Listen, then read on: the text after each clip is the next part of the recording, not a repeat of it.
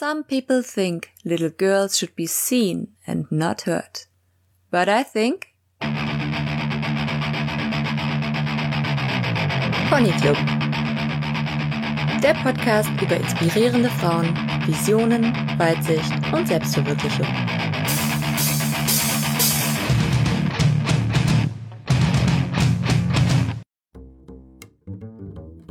Hallo und herzlich willkommen bei der ersten richtigen Folge vom Pony Club Podcast. Heute bei mir zu Gast ist die liebe Gio, beziehungsweise ich bin bei der lieben Gio zu Hause zu Gast. Hi. Hi, Bambi. Hi. Stell dich doch mal kurz vor. Wer bist du? Wo wohnst du? Wo kommst du her? Was machst du? Ähm, also, ich bin die Giovanna. Äh, die meisten nennen mich Gio, so als Abkürzung. Und äh, genau, mein Familienname ist noch Giorgio. Also, wie ihr schon so ein bisschen raushören könnt, habe ich italienische Wurzeln. Ich bin Vollblut-Italienerin und bin 31 Jahre alt, komme ursprünglich aus Süddeutschland, genau aus der Nähe von Karlsruhe und dann hat's mich nach meiner Hebammenausbildung, hat's mich Spoiler dann vor, hat's mich vor acht Jahren dann, ja, fast achteinhalb Jahre jetzt hier nach äh, Köln verschlagen. Ganz blind. Und äh, beruflich, wie ihr schon raushören konntet, äh, bin ich Hebamme. Okay, spannendes Thema. Könntest du einmal kurz erklären, worum es in dem Beruf der Hebamme geht? Die Hebamme berät und unterstützt werdende Mütter äh, beziehungsweise werdende Eltern ähm, in der Schwangerschaft, während der Geburt, im Wochenbett und während der gesamten Stillzeit.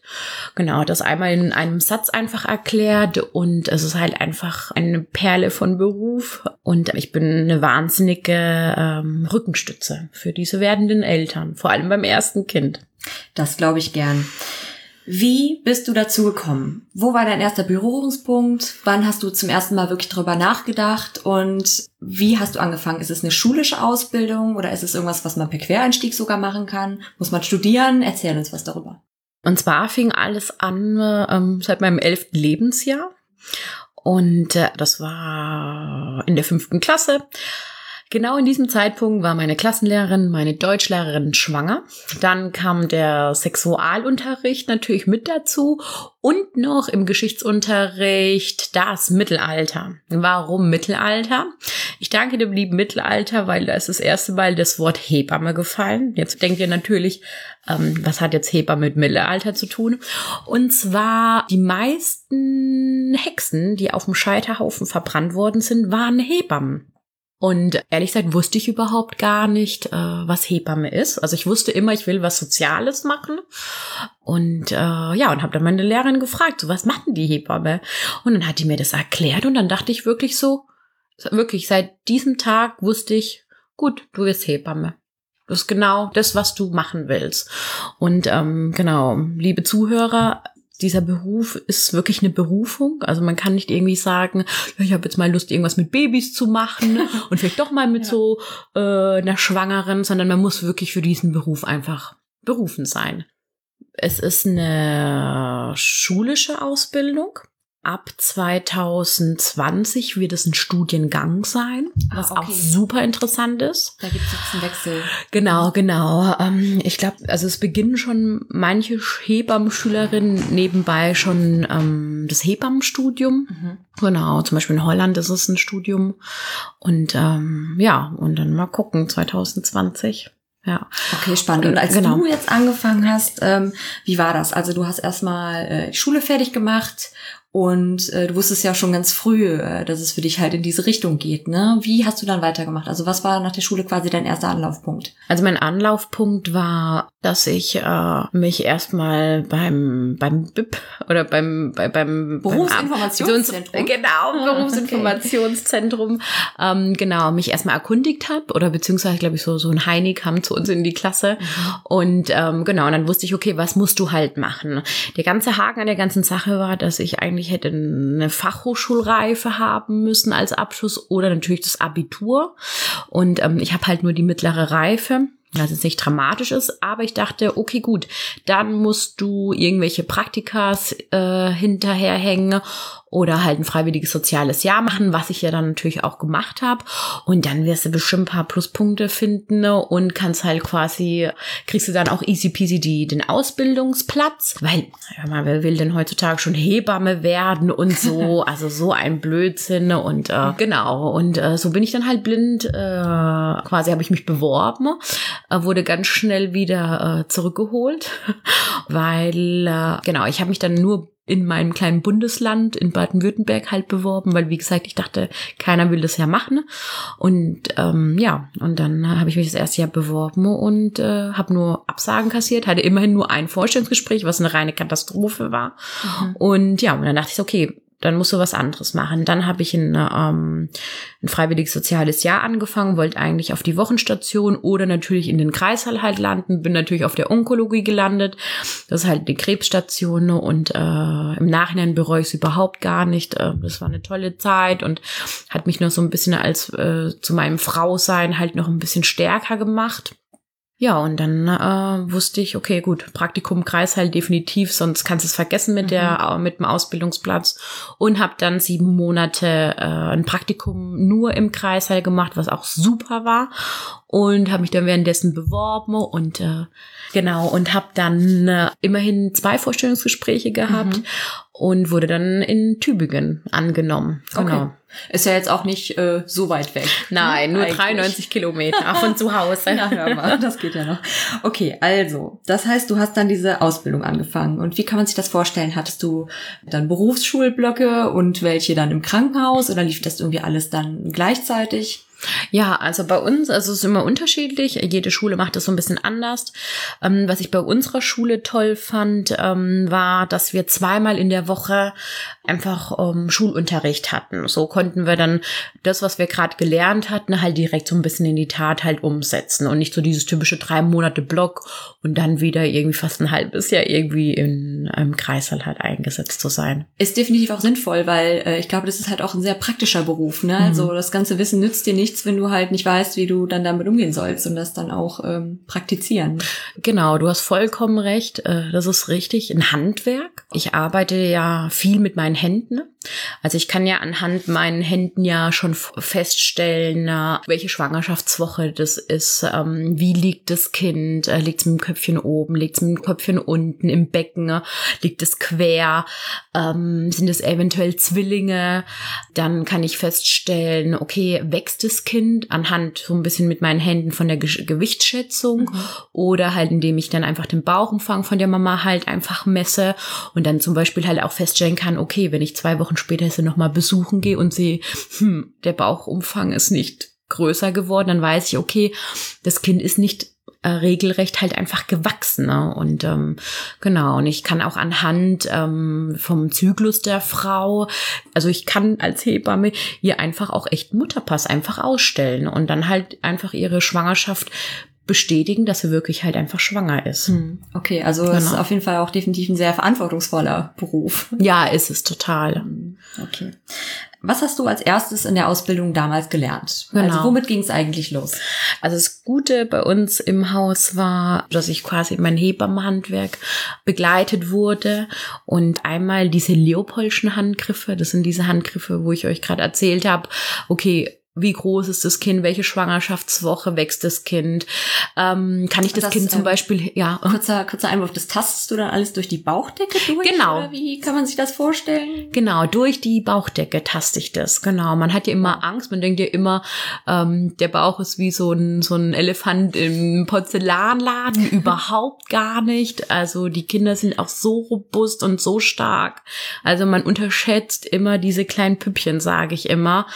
Genau, und über die Bauchdecke kann ich das richtig gut tasten. Ne? Ähm, ich kann tasten, arbeitet der Mutterkuchen, indem ich halt fühlen kann, liegt das Kind zum Beispiel in viel Fruchtwasser. Mhm. Genau, indem ich die Kinder quasi hin und her rüttel oder das Kind hin und her rüttel und dann weiß ich, ah, okay, das schwimmt noch. Gut, Mutterkuchen arbeitet noch, vor allem für Frauen, die halt so Richtung Ende der Schwangerschaft gehen oder natürlich auch so ein bisschen übertragen, ist es ganz, ganz wichtig. Und wenn ich merke, okay, gut, hat wenig Fruchtwasser, weil ich das Kind kaum hin und her bewegen kann, dann weiß ich, okay, der Mutterkuchen baut so ein bisschen ab. Genau, und dann kann ich halt durch meinen Doptone oder also das Dopton ist so, müsst ihr euch vorstellen, wie so ein kleiner dicker Edding so, Okay. ja. Und da kann ich dann halt auch über die Bauchdecke zum Beispiel einfach die Herztöne hören. Ah. In der Ausbildung, genau, das hatte ich vergessen zu sagen, haben die uns noch beigebracht, wie man früher halt einfach gehört hat. Und Mhm. zwar mit einem Pinarrohr. Es ist einfach wirklich ein Holzrohr. Ähm, das hat so eine leichte A-Linienform, würde ich jetzt mal sagen. Mhm. Wie so ein Trichter quasi. Genau, wie so ein Trichter. Kleinen Trichter vorne und ein großer Trichter ähm, am Ende. Genau, ist ungefähr so 15 Zentimeter lang. Und durch diese, zum Beispiel Frauen im Busch oder Hebammenbusch, die benutzen natürlich dieses Pinarrohr, Mhm. weil die haben da irgendwie keine Batterien und können über dieses Doppton einfach die Herztöne hören. Wenn ich natürlich halt freiberuflich arbeite, betreue ich natürlich die Frau zu Hause. Dafür muss sie nicht zum Frauenarzt gehen. Da erzähle ich euch dann auch gleich noch ein bisschen was dazu. Aber dann schreibe ich halt auch ein CDG. Das nennt sich Kardiotokogramm. Ist einmal, ähm, das Cardio steht für Herz. Toko steht einmal für den Wehenschreiber, der misst einfach, wie stark die äh, Bauchdecke halt, ein, also ob der Bauch hart wird, ja oder nein. Mhm. Genau. Und Okay. Gramm ist einfach genau, was aufgeschrieben wird. Okay, das war jetzt alles schon äh, ein vollkommenes Novum Ja. für mich und ganz, spannend. Siehst du, ganz einfach. Du musst nichts fragen. Ich beantworte Okay, alles. Da kommen wir später nochmal drauf zurück. Ähm, fangen wir vielleicht erstmal so an. Wie sieht so ein normaler Arbeitstag bei dir aus? Also, du stehst morgens auf und was machst du dann als erstes? Genau, also bei mir ist es so, ähm, die Hebammen können ja einfach ähm, als Angestellte im, im Krankenhaus arbeiten ne? oder halt komplett freiberuflich. Mhm. Und bei mir ist es so, ich bin Dreiviertel, ich habe eine Dreiviertelstelle im Kreissaal hier in Köln im Krankenhaus und arbeite noch den Rest an Freiberuflichkeit. Das bedeutet, ich stehe morgens auf. Wir nehmen jetzt mal an, ich habe äh, morgens einen Frühdienst. Der Frühdienst beginnt um 6 Uhr. Dann arbeite ich bis kurz nach zwei. In der Regel ist es immer so, dass ich mindestens immer eineinhalb bis zwei Stunden immer länger auf der Arbeit bin. Von unserer heutigen Hebammensituation. Also ich komme immer unpünktlich raus. Das ist irgendwie ein Standard. Okay. Da werde ich euch dann auch gleich noch mal ein bisschen Mhm. was dazu erzählen. Und ja, und dann ist meistens so, dass ich danach äh, mich beeilen muss, weil ich noch zwei Hausbesuche machen muss. Also zwei Hausbesuche bedeutet also Wochenbettsbesuche. Das bedeutet, ich betreue auch Frauen nach der Geburt ähm, zu Hause, die mich dann halt einfach bei am besten Schwangerschaftstest positiv direkt kontaktieren, Mhm. weil sonst haben sie Pech. Also ich kann auch erst wieder ab nächstes Jahr Februar wieder Frauen annehmen, Merkt's weil euch. ich genau ja, ähm, äh, weil ich komplett ausgebucht bin. Okay. Genau, und dann äh, habe ich schon zwei Hausbesuche gemacht. Da muss ich mich hetzen, weil ich noch um 18 Uhr dann äh, die Rückbildungsgymnastik noch bei uns im Haus gebe. Also ich arbeite noch so ein bisschen in unserer Elternschule mit drin. Also Elternschule bedeutet einfach Kurse, Geburtsvorbereitungskurse, Yogakurse für Mhm. Schwangeren, Babymassage, Alles Rückbildung, genau, genau. Okay. Rückbildungsgymnastik ist einfach nach der Geburt, meistens so sechs bis acht Wochen nach der Geburt können die Frauen diesen Kurs halt einfach besuchen und dann stärken wir wirklich den Beckenboden, die Rückenmuskulatur und den äh, Bauch und dann hoffe ich, wenn alles gut läuft, weil meistens die Frauen danach der Stunde nochmal äh, Fragen haben und ich noch einen zweiten Kurs daran hänge, ähm, also ich mache zwei Stunden hintereinander, ähm, hoffe ich, dass ich dann so um halb zehn zu Hause bin. Das bedeutet also, dein Tag startet um sechs und endet gegen 21.30 Uhr. Genau, also ich arbeite ungefähr immer so zwölf bis 16 Stunden am Wow. Tag.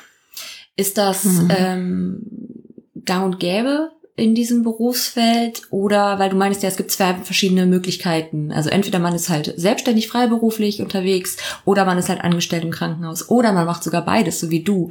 Also musst du quasi gucken, dass du das irgendwie, äh, dass du dir so viel einplanst, wie es geht, um irgendwie über die Runden zu kommen oder ist es überhaupt auch möglich, als Hebamme nur angestellt zu arbeiten? Ähm, klar, ich kann natürlich als Hebamme nur als also angestellt arbeiten. Dann hätte ich eine, müsste ich definitiv eine 100% Stelle arbeiten. Ähm, das bedeutet auch schön brav jedes zweite Wochenende arbeiten, an Feiertagen arbeiten. Natürlich, das mache ich auch natürlich mit meiner Dreiviertelstelle. Und äh, müsste mir, glaube ich, eine kleinere Wohnung suchen, ähm, damit ich einfach auch so ein bisschen äh, genau das Leben einfach genießen kann und nicht die ganze Zeit auf Sparflamme halt Mhm. bin. Also Urlaube wären halt vielleicht nur einer drin im Jahr, definitiv, und mehr halt auch nicht. Ich habe jetzt ähm, während meiner Recherche zu dieser Folge mich so ein bisschen ins Thema eingelesen und was da äh, ganz klar deutlich wurde, auch für mich als Laien, der sich mit der Situation von Hebammen Deutschland noch überhaupt nicht auseinandergesetzt hat, dass es ein Beruf ist, der so ein bisschen im Spannungsfeld steht. Auf der einen Seite ist natürlich der Bedarf unheimlich groß. Ja, mhm. wie du mhm. schon sagtest, äh, du bist oft ausgebucht. Du kannst zum jetzigen Zeitpunkt, ich meine, was haben wir jetzt Mitte Juni? Ich, erst wieder, erst wieder Ende Februar, glaube ich, neue ähm, Frauen annehmen, Frauen ja. annehmen. Mhm. Und gleichzeitig hat man so ein bisschen das Gefühl, wenn man halt die politische Situation verfolgt, dass das Berufsfeld unbewusst, aber vielleicht auch bewusst derart beschnitten wird durch äh, neue Gesetzesgebungen, dass es quasi auch sehr schwer möglich ist, für Hebammen überhaupt noch zu praktizieren. Kannst du uns was dazu erzählen? zur ja. Entwicklung? Wie sieht's aus? Äh, also es ist wirklich eine reine Katastrophe und es ist auch wirklich zum Heulen. Ähm, das Problem ist halt einfach, dass über die Jahre die Haftpflichtversicherung bei uns Hebammen einfach angestiegen ist. Diese Haftpflichtversicherung kostet uns, glaube ich, mittlerweile knapp 6000 Euro ähm, im Jahr.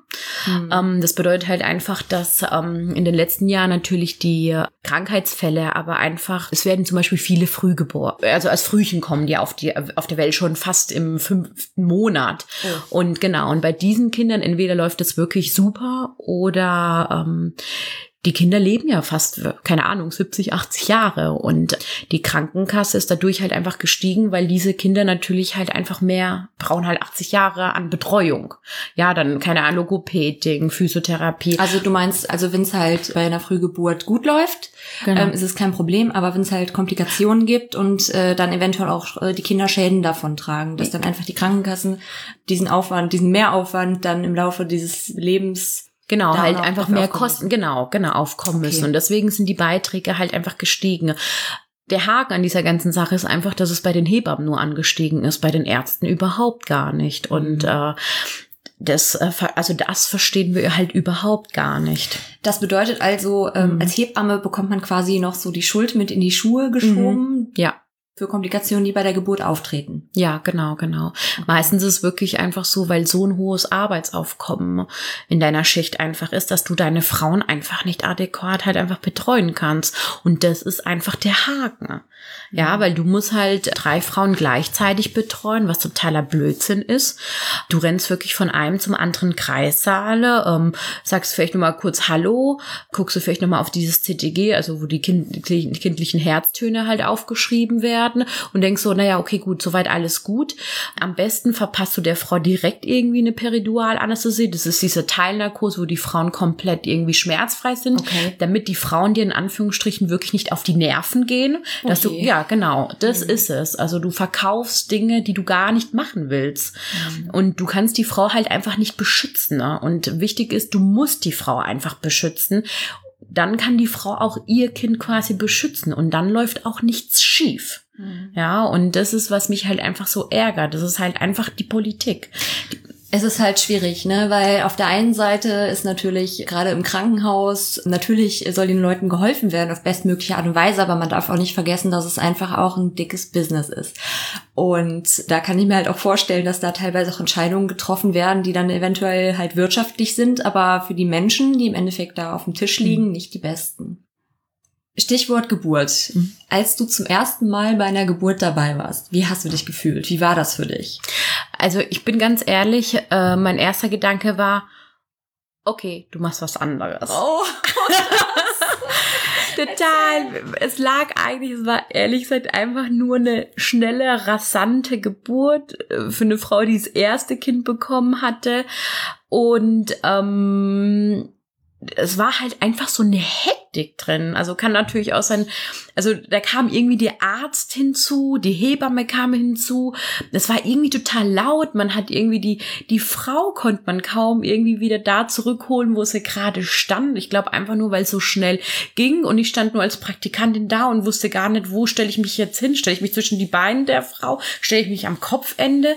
Keiner hat mich so ein bisschen auch gelotst und ähm, also ich glaube, die kindlichen Herztöne waren einfach schlecht. Also wir reden jetzt hier über vor elf, zwölf Jahren ja. oder so, ja. Und dann hat der, ähm, Fra äh, der Arzt einfach, ähm, da war das Köpfchen nicht mal halb geboren, hat er ihr einfach einen Dammschnitt versetzt. Und ich dachte nur so, oh Gott, ist das die Geburt? Das will ich überhaupt nicht. Ich will doch nicht die Frau in Anführungsstrichen misshandeln. Und dann hatte ich die zweite Geburt und ich dachte nur so, ja, das ist Hebamme. Genau, okay. so habe ich es mir vorgestellt. Also quasi nach dem ersten Schock und nach der ersten absoluten Überforderung. Äh, genau. Ich glaube, ehrlich gesagt, für die meisten Leute ist die erste Geburt eine ziemliche Überforderung, ob jetzt als Gebärende oder äh, werdender Vater oder Arzt natürlich auch oder auch als Hebamme. Du erwähntest eben, dass es auch schon äh, zum Beispiel Demos gibt äh, oder halt auch Verbände, in denen sich Hebammen organisieren, um halt auch so ein bisschen zusammenzuarbeiten und als Netzwerk halt auch stark zu sein und sich halt auch für die Bedingungen in Deutschland stark zu machen, damit dieses Berufsfeld auch weiterhin besteht. Würdest du sagen, die Hebammen haben eine Lobby? Uh, meinst du eine Lobby, ähm, wo man sich quasi ähm, also als Netzwerk zusammenschließt oder wie meinst du das mit der Lobby? Ich frage mich halt, ähm, also werdet ihr quasi unterstützt, auch von den einzelnen Pharmakonzernen zum Beispiel, oder gibt es da Interessensverbände, die halt auch diese Wichtigkeit dieses Berufs erkennen und euch da irgendwie unter die Arme greifen? Ach so, nee, nee, nee, das gibt's leider nicht. Und zwar machen wir das wirklich alles eigenhändig. Also wir haben einmal ähm, unser Hebammenverband, das sitzt in Karlsruhe, und ähm, die halten uns immer so auf, die, auf den neuesten Stand. Also genau, oder halt, wenn Demos halt anstehen ne, und die pushen uns so ein bisschen, dass wir halt mehr kämpfen müssen. Dann, ähm, was ich euch total empfehlen kann, weil äh, ich finde ja immer, die Frauen müssen dafür kämpfen. Weil ähm, sonst geht unser, sonst, keine Ahnung, sonst stirbt der Beruf irgendwann mal aus. Das Problem ist natürlich auch, wir haben halt einfach keinen Nachwuchs. Keiner hat Lust, äh, bei diesen Arbeitsbedingungen ähm, halt auch natürlich äh, den Beruf zu erlernen. Ne? Ja, dann, äh, ein Freund hat mal zu mir gesagt, du hast einen wahnsinnigen familienunfreundlichen Beruf, in Anführungsstrichen, wo er recht hat. Einfach Wochenendendiensten, Nächte, du kommst nie pünktlich aus der Arbeit, du bist frustriert, weil du nicht mal einfach adäquat wenigstens ein halbes Paar irgendwie betreuen konntest und ähm, genau mit den Beiträgen und alles, was noch drum kommt. Aber um nochmal zum Punkt zurückzukommen, ähm, klar, der Hebammenverband, der stärkt uns, der pusht uns und für diejenigen, die gar nichts mit der Hebammerei zu tun haben, aber natürlich vorhaben, irgendwann mal auch ein eigenes Kind ähm, zu bekommen, kann ich euch nur den ähm, eigenen Verein Motherhood empfehlen. Total cool. Ähm, da haben sich einfach Mütter, also die nehmen wirklich unsere Hebammen-Situation ernst, haben wirklich einen eigenen Verein gegründet und kämpfen mit uns Hebammen einfach mit. Okay, also genau. du hast ja auch eben schon gesagt, es ist auch wirklich ganz wichtig, dass die Frauen sich auch darum kümmern, ne? Dass sie einfach die, diesen, diesen Wert der Hebamme begreifen und halt auch die Hebammen quasi einfordern, also ihr Recht auf eine Hebamme einfordern. Genau. Welchen Tipp würdest du denn äh, werdenden Müttern äh, auf den Weg geben? Also sagen wir mal, okay, du hast einen Schwangerschaftstest gemacht, du warst, du bist jetzt schwanger. Was ist der nächste Schritt? Du suchst dir natürlich eine Hebamme. Ähm, die Hebamme kriegst du entweder in deiner Wunschklinik, wo du halt entbinden willst, über eine Hebammenliste. Ähm, wenn du wirklich eine interventionsarme eine Geburt haben möchtest, wirklich eine 1 zu 1 Betreuung, dann kann ich dir wirklich nur eine freiberufliche Hebamme ans Herz legen, die halt entweder Hausgeburten, wenn noch anbietet, oder halt im Geburtshaus. Zum Beispiel hier in Ehrenfeld haben wir ein wunderbares Geburtshaus. Stell dir einfach vor, du entbindest zu Hause, hast aber natürlich andere Räumlichkeiten, du hast keinen Arzt, niemand ist da, du hast nur deine Hebamme, die Gibt an deiner es, Seite steht. Gibt es in Deutschland überhaupt das Anrecht auf ein Geburtshaus oder muss man das quasi selber bezahlen? Weil ich glaube, in anderen Ländern ist es ja so, dass man sich das wirklich frei ausruhen kann, ob jetzt ein Krankenhaus, ein Geburtshaus zu Hause, ist es in Deutschland auch so? Also du kannst wirklich äh, aussuchen, wo du halt entbindest, weil okay. überall ist es dasselbe, also die, die Geburt kostet überall gleich. Genau, klar, wenn du im Krankenhaus natürlich entbindest, dann kommen noch ein paar andere Zuschläge irgendwie noch drauf, wo natürlich ein bisschen mehr ist, aber ansonsten ist die Geburt halt überall gleich vom Preis her. Gott, Preis hört sich so schlimm an. Naja, aber, aber genau. Das ist halt, darüber muss man halt auch reden. Ne? Genau, klar. genau. Also es ist überall wirklich kostenlos. Die Krankenkasse übernimmt alle Kosten. Du musst wirklich keinen einzigen Pfennig dafür bezahlen in der Betreuung von A bis Z. Genau, also du hast, um nochmal zurückzukommen, du hast halt diese zwei Alternativen, entweder deine Hebammenliste oder du kannst dich übers Hebammennetzwerk dich halt einfach frühzeitig erkunden, dass du sagst, okay, du wohnst in Ehrenfeld, du hättest gerne eine Hebamme, die halt Hausgeburten halt anbietet oder du meldest dich halt direkt beim Geburtshaus an, wirklich so schnellst wie möglich. Wart bitte nicht die zwölf Wochen ab, weil dann ist es einfach zu spät. Okay. Ja, also was ich dir noch so erzählen kann, ist einfach ähm, so die, die heutige Situation. Ne? Also wie gesagt, es liegt wirklich an der Politik, das Problem ist, dass die Geburten halt wahnsinnig wenig Geld in den Krankenhäuser reinbringen.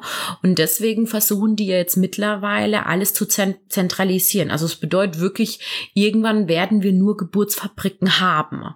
Also du kannst kaum mehr deine Frau irgendwie einigermaßen eine 1 zu 1 Betreuung halt gewährleisten, sondern du rennst dir wirklich halt einfach die Hacken ab, damit du einfach deinen Dienst überlebst und gehst dann auch frustriert frustriert nach Hause, äh, weil du nicht deinen Beruf halt quasi ausleben konntest, ausüben, der Frau halt einfach so eine Rückenstärkung zu geben. Nochmal ganz kurz zu dieser Haftpflichtversicherung, zu dem Anstieg der Beiträge. Ähm, ich habe gelesen, dass auch die Fälle, wo es dann zu Schäden kommt bei mhm. Geburten, ja doch rückläufig sind. Also ich meine, die Medizin wird immer besser und so weiter und ne, man kann präventiv schon ganz viel machen. Und jetzt hast du eben erzählt, dass es für die Ärzte keinen Anstieg bei diesen Kosten gab. Wie ist das zu verantworten? Oder wie wurde da argumentiert? Bei den Ärzten ist es ja so, ich rufe ja nur den Arzt, wenn ich merke, es schweift so ein bisschen von der Normalität halt ab. Das bedeutet, der Arzt ist eh schon so überlastet, weil der natürlich dann im OP steht für andere Operationen, die Ambulanz irgendwie machen muss, die Visiten macht. Und deswegen hast du als Hebamme einfach so einen verantwortungsbewussten Beruf, verantwortungsvollen Beruf. Und Manchmal kann es aber einfach sein, durch diesen hohen Arbeitsaufkommen, dass du dann halt nicht irgendwie rechtzeitig den Arzt irgendwie informieren kannst, wenn du halt siehst, okay, es schweift halt irgendwie ab, weil du halt bei der Frau äh, das letzte Mal vor zwei Stunden halt einfach drin warst. Mhm. Genau, also wer ist schuld? Die Hebamme, weil sie nicht erkannt hat, in Anführungsstrichen, es stimmt irgendwas nicht und hat ihren Arzt halt informiert. Also ist die Hebamme halt einfach dran. Und bei den Ärzten ist es halt so, bei den beitragstechnisch ist ja wirklich äh, wie die Kirsche auf dem Sahnehäubchen und die können, die zahlen natürlich auch, ich weiß nicht wie viel, aber nicht so viel wie bei uns Hebammen, die können sich das natürlich leisten, weil die natürlich mehr verdienen. Wie denkst du, äh, wird es weitergehen mit dem Ruf der Hebamme in Deutschland? Sollte sich daran nichts ändern? Also du hast ja eben erzählt, ähm, ne, man muss halt, die Hürde ist halt relativ hoch gewesen, überhaupt diesen Beruf zu ergreifen. Allein schon wegen dieser Zeit, äh, du meinst, äh, man kann jetzt mit 18 quasi mit der Ausbildung beginnen. Viele Leute sind aber vorher schon mit der Schule fertig. Dann ist die Frage, was machst du dazwischen? Du brauchst dieses Praktikum, dann gibt's nicht so viele Schulen in Deutschland. Dann fängst du irgendwann an und dann merkst du halt, dass du fast nicht über die Runden kommst mit dem Beruf, den du machst und dass du da eigentlich noch zusätzlich jobben musst, beziehungsweise mhm. gucken ja. musst, dass du dir möglichst viele Termine reinballerst, was natürlich nach dem, was du jetzt erzählt hast, absolut kontraproduktiv ist, weil du natürlich den Frauen nicht mehr die Aufmerksamkeit schenken kannst, die eigentlich benötigt wäre. Wie denkst du, geht's weiter? Wie wird die Entwicklung aussehen? Also bei der Entwicklung wird so sein, also schon seit über Jahren, ähm, dass die Frauen jetzt so langsam ein bisschen wacher einfach werden, äh, was der Hebammenzustand momentan halt, ähm, wo der gerade momentan steht vor allem halt Frauen, die ähm, äh, schwanger werden wollen und dann halt vielleicht über eine Freundin oder so halt einfach mitbekommen, okay, gut, ähm, such dir zügig halt eine Hebamme, sonst hast du halt einfach Pech. Genau, warte, jetzt bin ich gerade so ein bisschen am Abschweifen. Also ich glaube, die Zukunft wird so aussehen. Äh, ich glaube, die Frauen müssen wirklich äh, quasi erstmal so auf die Fresse fallen, auf gut Deutsch. Ja, weil ähm, wir Hebammen machen, tun, wir machen Demos.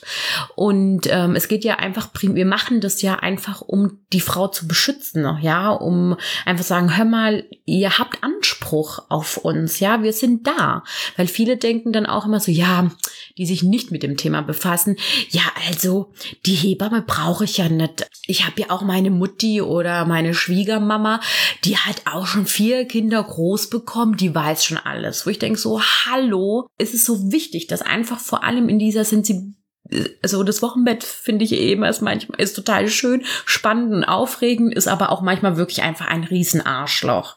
Es ist einfach so, weil du bist hormontechnisch so gepumpt, du hast einen komplett neuen Lebensabschnitt und du schielst halt wirklich die ganze Zeit, ja, mhm. weil du denkst so, warum bin ich so überfordert, warum ist es so, wo ich denk so, ja, dann komme ich und sag, hör mal, ja, das ist normal, vollkommen, das heißt Wochenbett, das bedeutet, du legst dich mit deinem Kind ins Bett, ihr kuschelt, ein Ausflug zum der M kann schon zu viel sein. Das finde ich ist ein total spannender Punkt, weil ja. was ich mitbekommen habe von äh, vielen meiner Freundinnen, die jetzt auch schon Kinder bekommen haben, dass äh, viele von denen halt gesagt haben, ja, ähm, Mutter zu werden oder so ein Kind auf die Welt zu bringen, da bereitet dich im Endeffekt doch niemand so richtig drauf vor und ja. wie es ist und was alles schiefgehen kann und wie furchtbar du dich fühlst und wo du überall aufreißt. Das kannst du dir vorher nicht vorstellen.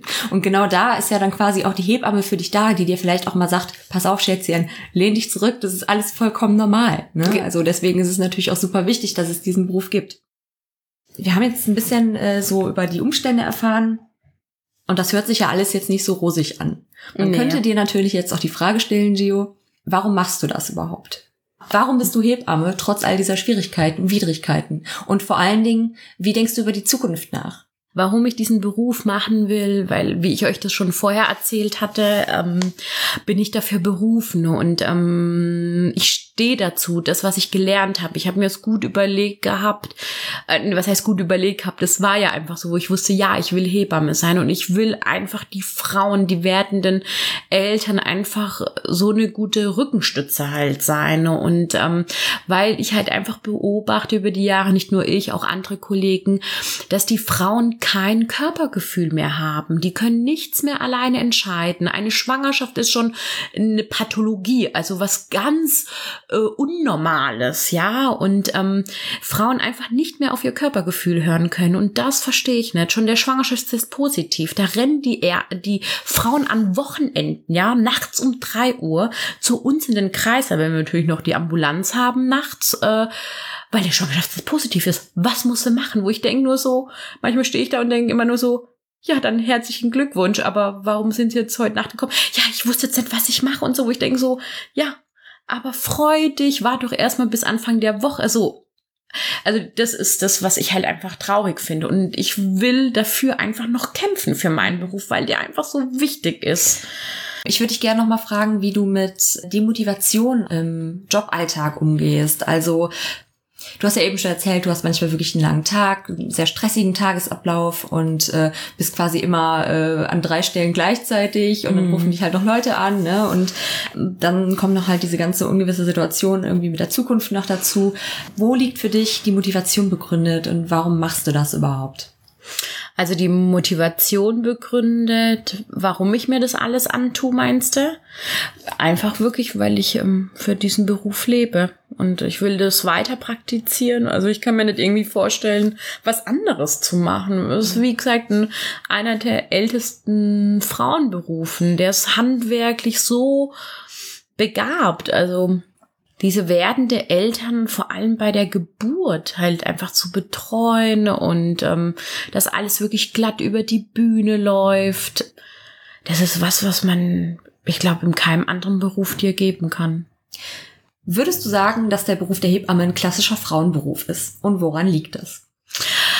Ja, so ein bisschen schon ein klassischer Beruf, ähm, also Frauenberuf definitiv. Wie gesagt, ist einer der ältesten Berufe überhaupt. Von, von vor Christi Zeit irgendwie wurde die Hebamme immer schon irgendwo erwähnt. Im Alten Testament steht die Hebamme auch schon drin, wie wichtig die ist. Und ähm, ich persönlich finde es natürlich, weil das so halt so eine wahnsinnige, ähm, intime, sensible Zeit ist vor allem halt während der Geburt, also nehmen wir einfach die Geburt. Man berührt sich halt auch. Ich kann mir, könnte mir nicht vorstellen, dass der Mann irgendwie daneben steht und ähm, dass dann quasi die männlichen Hebammen heißen ja Entbindungspfleger. Ah, okay. Also nicht einen genau, Begriff. anderen Okay. Begriff, also nicht irgendwie Hebammerich oder sowas, sondern Entbindungspfleger, dass der Mann dann halt, also ich persönlich bei meiner Arbeit und auch bei den anderen Kollegen, wir tun natürlich ganz oft die Männer natürlich integrieren, dass man sagt, hör mal hier, massier mal den Rücken, halt mal hier fest, unterstütze. Genau, weil die Männer leiden ja immer so ein bisschen seelisch, die Frauen eher so ein bisschen körperlich. Mhm. Und stell dir mal vor, da würde jetzt ein Mann dazu stoßen, der würde deine Frau dann einfach so ein bisschen massieren, würde sie noch mal ein bisschen so bei der, bei den Venen halt, also so ein bisschen so eine Atemanleitung geben. Klar untersucht mich mein Frauenarzt auch und ich habe da gar kein Problem. Also ich mag eher lieber Frauenärzte wie Frauenärztinnen. Und ähm, aber das ist was, so ein magischer Moment und es ist, glaube ich, schön, wenn einfach eine Frau dabei ist. Also, Okay. genau. Also glaubst du, dass dann halt über die über die eigene Nähe zum eigenen weiblichen Körper, dass es da einfach so ein bisschen, äh, dass man sich da so ein bisschen sicherer fühlt oder dass viele Frauen da auch sich sicherer fühlen und da vielleicht auch irritiert werden, wenn dann ein Mann auf einmal noch mit dabei wäre? Äh, Genau, genau. Also es ist wie so, als wäre, also wenn man ein super Verhältnis hat mit ihrer Mutter, aber so, als wäre einfach die Mama einfach an deiner Seite, gell? mit der du halt auch echt ewig lang verbunden warst, schon alleine äh, durch die Nabelschnur schon neun Monate. Genau. Also da haben die Männer so ein bisschen Schwierigkeiten so in dieser Position, obwohl es so langsam kommt. Also wir haben einen Hebammenstudent. Mal gucken, in welche Richtung er dann halt geht. Okay, ähm, sprechen wir noch mal gerade über das Hebammentum als klassischen Frauenberuf. Ich habe äh, gelesen, dass hier im Gesundheitssektor und im Bereich der freiberuflichen Dienstleistungen, ne, zu denen das Hebammentum ja nun mal gehört, der prozentuale Lohnunterschied zwischen Männern und Frauen, das heißt die Gender Pay Gap, bei 33 Prozent liegt. Und das ist noch weit über dem Durchschnitt, der bei 23 Prozent liegt. Womit könntest du dir das erklären? Ich glaube, ehrlich gesagt, ähm, ist es bei allen Berufen ja so, so ein Unterschied, dass der Mann ja immer mehr verdient wie die Frau. Also ich glaube einfach noch immer so dieses, ähm, was so in den 50er, 60er Jahren waren, dass die Frau ehrlich gesagt halt nur fürs Kinderkriegen, für den Haushalt, dass sie gut aussieht, halt noch immer so quasi nach hinten verschoben wird. Und ich glaube, bei vielen ist dieses Bild heutzutage noch immer drin, dass die Frau eigentlich nur hinter der Küche stehen muss so und nicht so dieses ich kann trotzdem Familie haben und halt noch zusätzlich arbeiten, sondern wenn du Familie hast, dann ist dein Leben jetzt zu Ende so auf die Art. Und ich glaube, das ist das Problem. Es liegt noch immer in den Köpfen der Leute. Hm. Gerade natürlich in Bereichen, die halt seit jeher oder wahrscheinlich auch in der Zukunft vor allem halt von Frauen ausgeübt werden, ist das natürlich auch nochmal ein zunehmendes Problem. Vor allen Dingen, wenn man sich halt dann überlegt, okay, was, was passiert mit der Frau, wenn sie zum Beispiel auch selbst Mutter wird, ja? Oder dass Frauen sich halt einfach permanent in dieser Teilzeitfalle als Mutter befinden. Dass es halt in Deutschland im Gegensatz zu zum Beispiel Frankreich nicht gang und gäbe ist, dass man halt nach dem Mutterschutz in seine Vollzeitstelle zurückkehrt, sondern immer in dieser Teilzeitanstellung hängt. Ich habe eine Studie äh, gefunden im Internet, die da halt auch diese Rückläufigkeit dieses Berufsfeldes Hebamme irgendwie auch ganz gut darstellt. Zum Beispiel boten 2010 25 Prozent der freiberuflichen Hebammen noch Geburtshilfe an. In 2012 waren es nur noch 21 Prozent. Mhm. Also da sieht man mal, wie dann dieser Trend sich auch eventuell weiterführen äh, lässt in den nächsten Jahren. Und es bleibt natürlich dann auch spannend, wie sich das dann alles entwickelt. Ne? Und ob es in der Zukunft auch noch einfach Geburtshilfe durch die Hebamme geben wird. Ja, genau. Also wie gesagt, es liegt wirklich auch an dieser steigenden Haftpflichtversicherung, dass viele Hebammen einfach ihren Beruf halt aufgeben müssen, weil es einfach finanziell nicht einlast geht. Vielleicht noch mal ein bisschen Hintergrundwissen dazu. Ich wusste es nämlich auch nicht. Also Hebammen sind gesetzlich dazu verpflichtet, ihre Berufstätigkeit durch eine Berufshaftpflichtversicherung abzusichern. Und 2010 gab es dann ohne die angepasste Steigerung der Vergütung von Hebammen einen Anstieg der Haftpflichtprämien von 55,6 Prozent. Mhm. Und das ist natürlich eine immense Zahl. Und da muss man sich halt auch nicht wundern, dass da viele ähm, Hebammen einfach auch beschlossen haben, okay, das, das geht hier so nicht für mich weiter. Ja, weil wenn man halt mit dem Beruf, den man ausübt, seinen äh, Lebensunterhalt einfach nicht mehr finanzieren kann, ja, das ist einfach, ähm, das ist wirklich traurig. Und Gen- gerade in ja. so einem sehr wichtigen Berufsfeld. Definitiv. Es ist richtig traurig. Also es ist wirklich zum Heulen, ne? So, jetzt habe ich gesehen, wir sind ja auch im Real Life sozusagen äh, verbandelt und auf Facebook befreundet und ich habe letztens gesehen, ich wusste das gar nicht, aber dass du auf Madagaskar warst. Ja, Und was hast du da gemacht? Also ich habe immer so zwischendurch mal den Drang wieder, ähm, vor allem wenn ich so ein bisschen frustriert von der Arbeit komme, dass ich weil manchmal, manchmal nerven dich die Paare einfach, wo du manchmal denkst so, äh, hallo? Und manchmal habe ich einfach so den Drang halt wegzugehen, einfach wirklich Frauen zu betreuen, die wahnsinniges Körpergefühl haben, die wirklich die Geburt einfach wirklich so als nebenbei irgendwie sehen, weil die natürlich halt im, in ihrem Umfeld noch viel, viele härtere Situationen im Leben haben und ja, und ähm, es fing ehrlich gesagt alles an. Ich war ja schon vor zwei Jahren auf den Philippinen. Da hat eine Kollegin zu mir gesagt, hör mal, ähm, eine Kollegin, die Ende 50 ist, jetzt mittlerweile ist es schon 61, die wollte halt irgendwann mal im Ausland halt arbeiten, damit ihre Arbeit noch mehr geschätzt wird, wie hier leider im Westen von uns. Also halt klar, äh, Deutschland gehört natürlich auch mit dazu. Und ja, und dann dachte ich nur so, boah, momentan bin ich so frustriert und ähm, ich kann meine Frauen gar nicht richtig betreuen, äh, nimm mich einfach mit. Und ja, super toll, coole Erfahrung. Ähm, ja, um halt nochmal zu Madagaskar zurückzukommen, hatten wir beide, also ich und meine Kollegen, wieder diesen Drang einfach abzuhauen. Genau, einfach wieder, ja.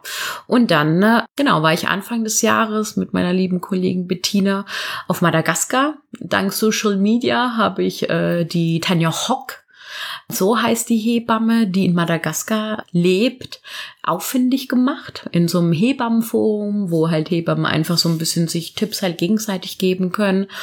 Und ähm, genau, ist eine deutsche Hebamme, die äh, lebt da seit elf Jahren, ist als Missionarin dahin mit ihrem Ex-Mann.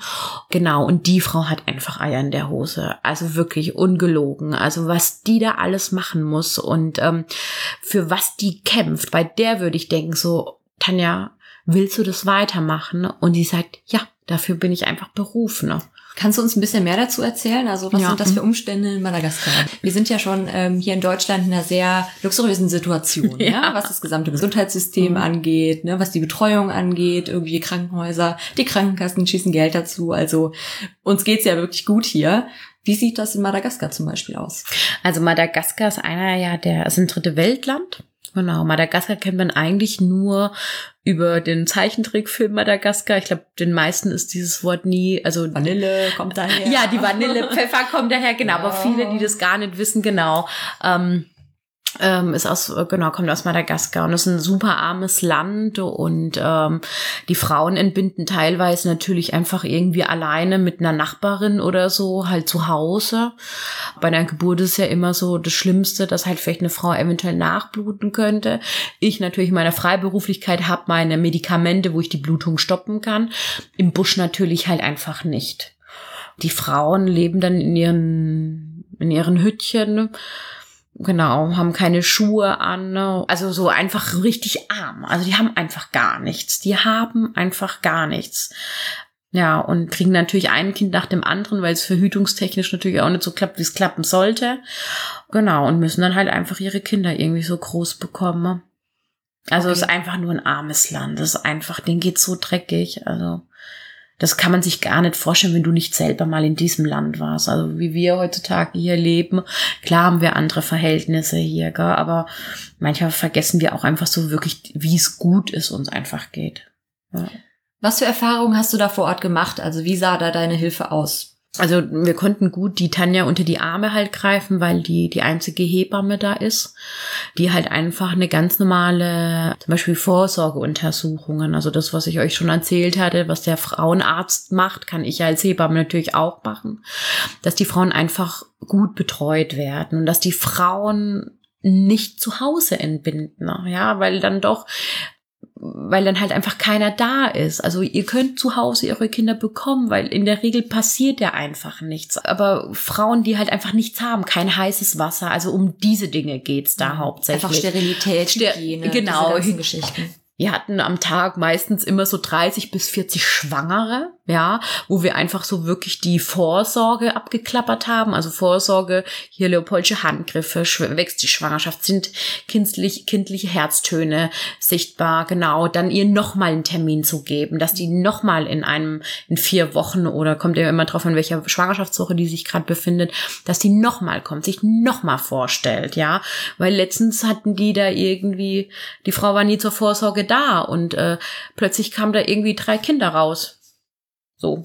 Also wo man dachte so, oh, hätte man es vorher gewusst. Und dann hatte man mehr Glück als verstanden. Es ist wirklich Gott sei Dank nichts schief gelaufen. Die, die Kinder sind fit und ähm, die Frau hat nicht nachgeblutet und ähm, genau. Und halt den Frauen auch ähm, meiner Hebammentätigkeit einfach näher zu bringen, dass ich auch so eine Frau einfach auch so viel mitgeben kann, dass ich sage, hör mal, du hast Rückenschmerzen, klar, komm, ich massiere dir mal den Rücken, atme mal ein bisschen langsamer, es ist alles gut, du musst dich noch ein bisschen gedulden, dass ich den Frauen, weil manchmal nervt mich das bei meiner Arbeit hier, dass die Frauen das überhaupt nicht wertschätzen. Ja, mhm. die fixieren sich auf einen Arzt, wo ich denke immer so, wart ab, wenn du deine Wehen bekommst, dann sind wir zwei uns, ja, und wir müssen, also ich unterstütze dich ja dabei, ja, ohne dass du halt Angst bekommen musst. Wir entbinden seit tausenden Millionen von Jahren, ja. Das war Madagaskar. Okay, genau, Madagaskar, ja. Welche Erfahrungen hast du gemacht in Madagaskar in Bezug auf sexuelle Aufklärung oder halt auch äh, ja. das eigene Bild, was dann die Schwangeren über ihren Körper hatten? Ja, also es ist total witzig irgendwie. Ähm, wir hatten einmal im Monat hatten wir so ein Müttertreff oder ein, ja genau, Müttertreff, Schwangerentreff. Da konnte jeder halt irgendwie kommen. Und da haben wir dann natürlich über halt die Sexualität halt aufgeklärt dass mit die Frauen halt nicht, also im Schnitt hatten die ja immer so sechs Kinder.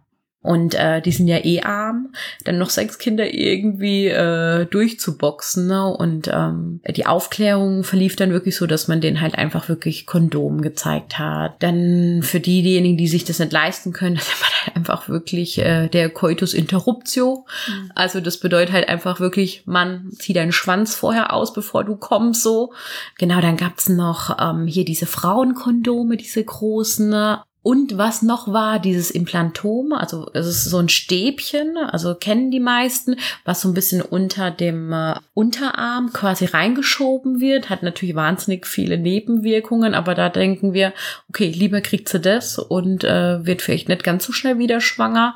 Über diese Sachen haben wir dann halt so ein bisschen aufgeklärt. Das waren also wirklich so äh, Sex 101 Basics, ja, genau. ne, wo man denkt, okay, ähm, hier in unserer Gesellschaft geht man ja eigentlich immer davon aus, dass sich ja viele Leute auch einfach damit auskennen, wie man halt verhütet oder mhm. wo jetzt genau welches Loch ist. Ja, also, genau. Ja, was da halt dann nicht gegeben wird, weil es da irgendwie von der Schulbildung oder so dann einfach auch nicht so weit geht. Ja, Genau, und das hat die Tanja auch ins Leben gerufen, einfach die Frauen halt aufzuklären und hat auch immer so kleine, in Anführungsstrichen, kleinen Geburtsvorbereitungskurs gemacht, also indem sie quasi über einen Poster erklärt hat, hör mal, dein Kind liegt so drin. Ne?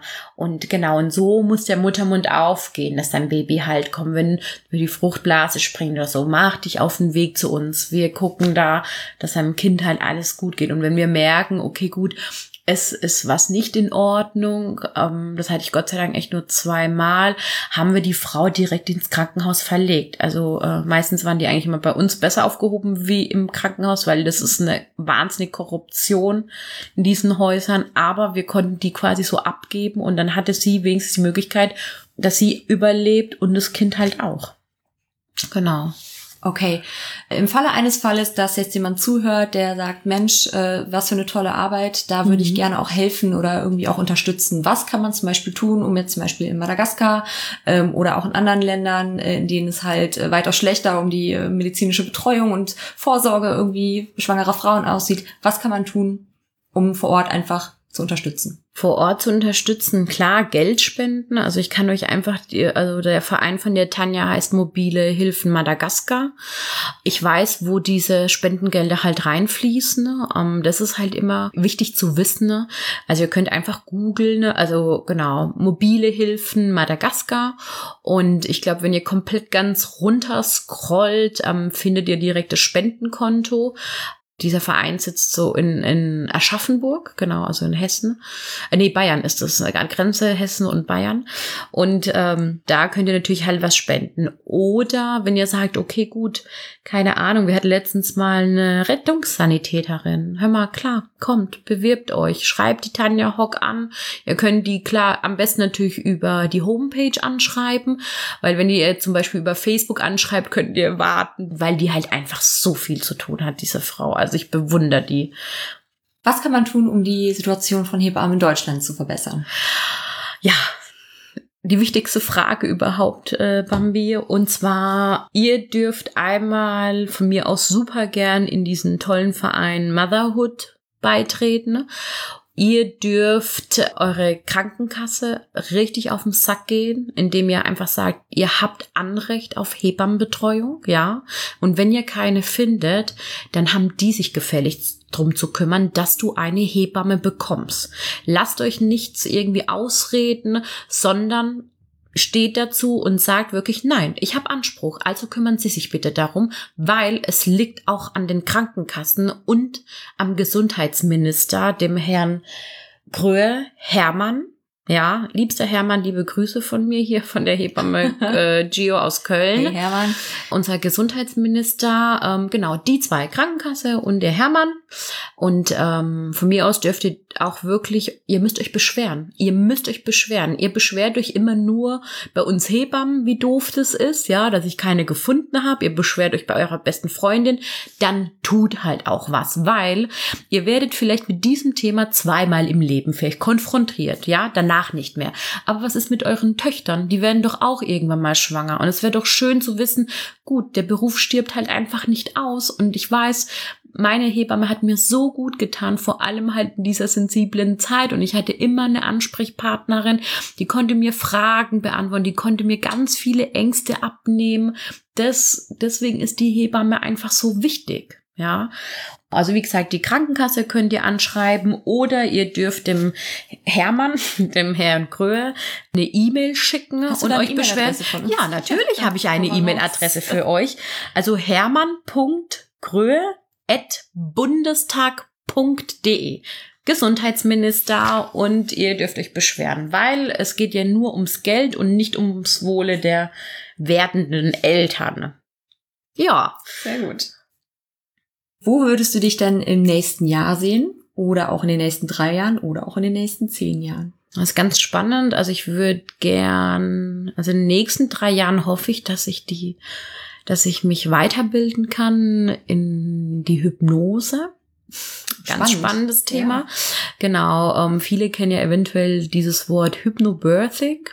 Also es ist einfach nur was wir Frauen alle natürlich alle können, dass wir einfach, wenn wir natürlich so einen positiven Schmerz haben, dass wir uns selber einfach in so eine Art Trance halt einstellen können, ja, damit wir halt einfach Dinge besser verarbeiten können. Und ähm, das geht natürlich vielen Frauen irgendwie flöten, weil die kein Körpergefühl haben. Und jetzt gibt es halt einfach so ein bisschen Kurse, wo man die Frauen einfach dahin stärken kann. Man stärkt die halt einfach damit, man sagt, ja, du kannst es. Du kannst es und du kriegst es hin und du wirst danach so reich beschenkt, ähm, dass du wirklich, also es ist ja kein Foltern in Anführungsstrichen, sondern du kriegst wirklich was dafür. Und ähm, Hypnobirthing und Hypnose ist nur ein, ein leichter Unterschied, aber ich hoffe, dass ich in den nächsten drei Jahren diese Ausbildung halt noch zusätzlich machen kann und ja, die abschließen kann. Wie hat sich dieses Berufsbild im Laufe der Jahre verändert? Also welche Techniken wurden schon vor hunderten von Jahren zum Beispiel Mhm. angewandt und was hat sich jetzt zum Beispiel auch in den letzten Jahren irgendwie mit der modernen Medizin verändert? Was ist dazugekommen? Was ist weggefallen? Was ist immer noch genau das gleiche wie vor hunderten von Jahren? Ja, also es ist ganz spannend irgendwie. Also vor hunderten Jahren haben die Frauen einfach total unkompliziert entbunden. Die haben einfach nach Körpergefühl gearbeitet. Hat eine Frau das Bedürfnis gehabt, sich hinzulegen, dann hat sie sich hingelegt. Hatte die Frau das Bedürfnis, irgendwie so im Endphase der Geburt aufzustehen, damit sie halt einfach, damit die Schwerkraft so ein bisschen helfen kann, damit sie ihr Kind einfach besser zur Welt bringt, ja. Dann äh, Biedermeierzeit ähm, haben die noch immer auch ähm, dran gearbeitet, dass die Frauen halt zum Beispiel eine aufrechte Position halt arbeiten. Also bei den meisten ist es ja immer so, man stellt sich das halt irgendwie vor, Frau äh, liegt auf dem auf Kreisbett, ähm, hat die Knie bis an die Ohrläppchen irgendwie dran gezogen und presst ihr Kind jetzt einfach raus, was totaler Blödsinn ist, weil zum Beispiel in der Tierwelt wirst du niemals ein Tier sehen, was plötzlich sich die Knie bis an die Ohrläppchen halt ranzieht und ihr Kind auf die Welt bekommt, sondern die Frauen müssen sich bewegen. Vor hunderten Jahren haben die Frauen einfach entbunden, egal wo, auf, auf, auf dem Feld, zu Hause. Es war irgendwie immer in Anführungsstrichen die Hebamme da. Manchmal war das halt einfach so eine weiße Frau, die einfach dazu gestoßen ist bei allen Geburten ne? oder halt auch einfach nur eine Amme und ähm, hat die Frau halt einfach betreut, auch in den adligen Häusern. Dann äh, war das Problem, dass so, glaube ich, fast die so 19. Jahrhundert, 20. Jahrhundert kam dann so ein bisschen in Anführungsstrichen die Schulmedizin dann halt dazu, nenne ich das jetzt mal so. Und da durften die Frauen halt einfach äh, nichts, die haben nichts zu Kamellen gehabt. Also dann wurde so, die Geburten waren dann so, klar konnten die Frauen noch entscheiden, wo sie halt entbinden, aber viele Frauen wurden halt verunsichert, gingen halt quasi in diese Krankenhäuser. Und der höchste Höhepunkt war eigentlich so in den 60er, 70er Jahren. Also total krass, weil es war ja eigentlich so eine Zeit, wo die Frauen richtig Gas gegeben haben und wollten nicht mehr diese Kackhausmütterchen sein, ja. Die wurden so verunsichert, dass es wirklich Standard war, dass jede Frau ihr Kind im Krankenhaus bekommt. Also glaubt man kaum. Und dann hat man sich jetzt so, ah, ich denke so Ende der 80er Jahre, Anfang 90er Jahre hat man sich so ein bisschen davon verabschiedet und hat dann natürlich auch wieder probiert, dass die Frauen halt wieder einfach so ein bisschen mehr an Körpergefühl halt arbeiten, dass die Frau einfach selber entscheidet, wie die gerade ihr Kind entbinden möchte. Ich denke, das ist ein ganz wichtiger Punkt, vor allen Dingen bei Frauen, die zum ersten Mal auch gebären. Ja, ähm, man ist natürlich auch äh, irgendwie hilflos, man mhm. ist ausgeliefert. Aber da auch zu sagen, äh, hör mal, was auch immer du tun möchtest, damit es dir besser geht in diesem Moment, es ist in Ordnung. Ganz ja? genau. Weil ich glaube, es ist auch einfach sehr einschüchternd, gerade wenn du da mit gespreizten Beinen irgendwie äh, halb aufgerissen auf dem Tisch liegst mhm. und äh, fünf Leute um dich rumstehen und noch ein Strahler irgendwie auf deine JJ gerichtet ist. Genau. Ähm, das ist einfach keine Situation, in der man sich normalerweise besonders wohl fühlt. Und da einfach auch eine Hebamme zum Beispiel zur Seite zu haben, die auch sagt, komm Kindchen, wir gehen mal eine Runde oder so, ne? Genau. Alles, alles was dir gut tut, ist halt super, super wichtig. Genau. Und das ist so das Tolle an diesem Beruf halt. Und ich glaube, man glaubt es kaum, es kommt wieder. Die Frauen machen sich ein bisschen mehr Gedanken, wie sie quasi interventionsarmer entbinden können. Und eine Frau gehört geschützt. Da muss kein Praktikant, da muss kein Arzt im Praktikum sein, wo jeder halt einfach den Finger reinstecken kann, sondern ich persönlich finde halt auch, wenn ein Arzt dazukommt, vor allem so Jungärzte, die sollten sich vorher mindestens fünf bis zehn normale Geburten halt angucken, bevor sie quasi dann in den medizinischen Bereich halt einfach praktizieren, um einfach nur wirklich zu gucken, dass eine Geburt das Natürlichste ist, auf der Welt. Und wenn du ein tolles Körpergefühl hast mit dir, wirst du dein Kind beschützend auf die Welt bringen. Das ist einfach so. Und dann stehe ich noch an deiner Seite und unterstütze dich halt einfach nur dabei. Das ist ein sehr, sehr schönes Schlusswort. Ja. Danke, Gio. ähm, sehr toll, schön. dass du heute mitgemacht hast. Die ganzen Links packe ich euch natürlich noch zur Folge dazu, damit ihr auch ein bisschen weiter recherchieren könnt oder halt euch auch angucken könnt, was die GIU hier so macht, wie es in Madagaskar war, äh, beziehungsweise an welchen Gesundheitsminister ihr schreiben könnt. Und dann verabschieden wir uns für heute. Ja. Bis zum nächsten Mal. So, ich hoffe, es hat euch sehr gefallen und ihr konntet einen guten Einblick in die Situation bekommen. Mir persönlich hat es total viel Spaß gemacht, Gio zuzuhören, weil ihr Beruf trotz aller Widrigkeiten eine wahre Herzensangelegenheit für sie ist und ihre Begeisterung wahrlich ansteckt. Möchtet ihr mehr zum Thema wissen, findet ihr alle Links in der Infobox oder den Show Notes. Seid ihr vielleicht selbst Hebamme, werdende Mutter oder sogar der Gesundheitsminister? Schreibt mir gerne eure Erfahrungen und Standpunkte zum Thema. Ich bin gespannt auf jede einzelne Nachricht. Am Ende der kommenden Folge gibt es dann eure Beiträge hier im Podcast. Wenn euch die erste Folge gefallen hat, lasst mir ein Like da und abonniert diesen Kanal entweder auf iTunes, YouTube, Soundcloud oder überall, wo ihr sonst eure Podcasts hört. Besonders freue ich mich natürlich über Bewertungen und Likes auf allen Plattformen. Ich sage bis zum nächsten Mal, habt eine gute Zeit. Ich bin Anna Maria und das war der Pony Club.